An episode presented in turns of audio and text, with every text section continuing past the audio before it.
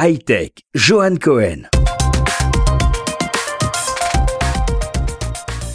Bonjour, une fois n'est pas coutume, je profite de ce début d'année pour vous présenter une liste de startups qui feront le buzz en 2016. Tout d'abord, Logdog. Il s'agit d'une application mobile utilisée déjà par des centaines de milliers de personnes et qui a comme objectif de vous alerter dès les premiers signes d'une connexion suspicieuse qui serait détectée sur votre adresse mail.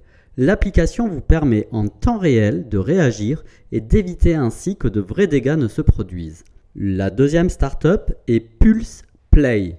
Il s'agit d'une smartwatch qui s'est fait financer à hauteur de 75 000 dollars sur Indiegogo.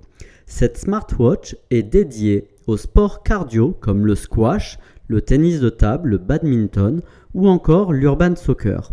Mais au-delà de monitorer et traquer les constantes à la Runkeeper, cette smartwatch fait aussi office de réseau social qui permettra à son utilisateur de trouver un partenaire de jeu, de voir ses performances en comparaison de tous les autres utilisateurs à travers le monde.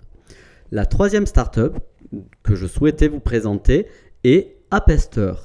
Si vous vous êtes intéressé à l'auteur d'un article lu sur le web en cliquant sur son nom, vous êtes forcément tombé sur une page faite par Appuster. Appuster est une plateforme de storytelling qui va aider un lecteur à comprendre qui est l'auteur et permet d'embarquer des tests personnalisés, des vidéos, des quiz, mais surtout de faciliter le dialogue et la mise en relation.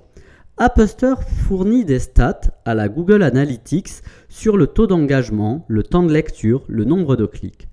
Appuster est une startup en plein boom qui peut se targuer de faire plus de 150 millions d'impressions par mois et qui est utilisée par plus de 400 sites de référence comme AOL, le Huffington Post, le Financial Times, USA Today, Fox News et qui a levé il y a quelques mois plus de 7 millions de dollars à coup sûr, on devrait encore en entendre parler.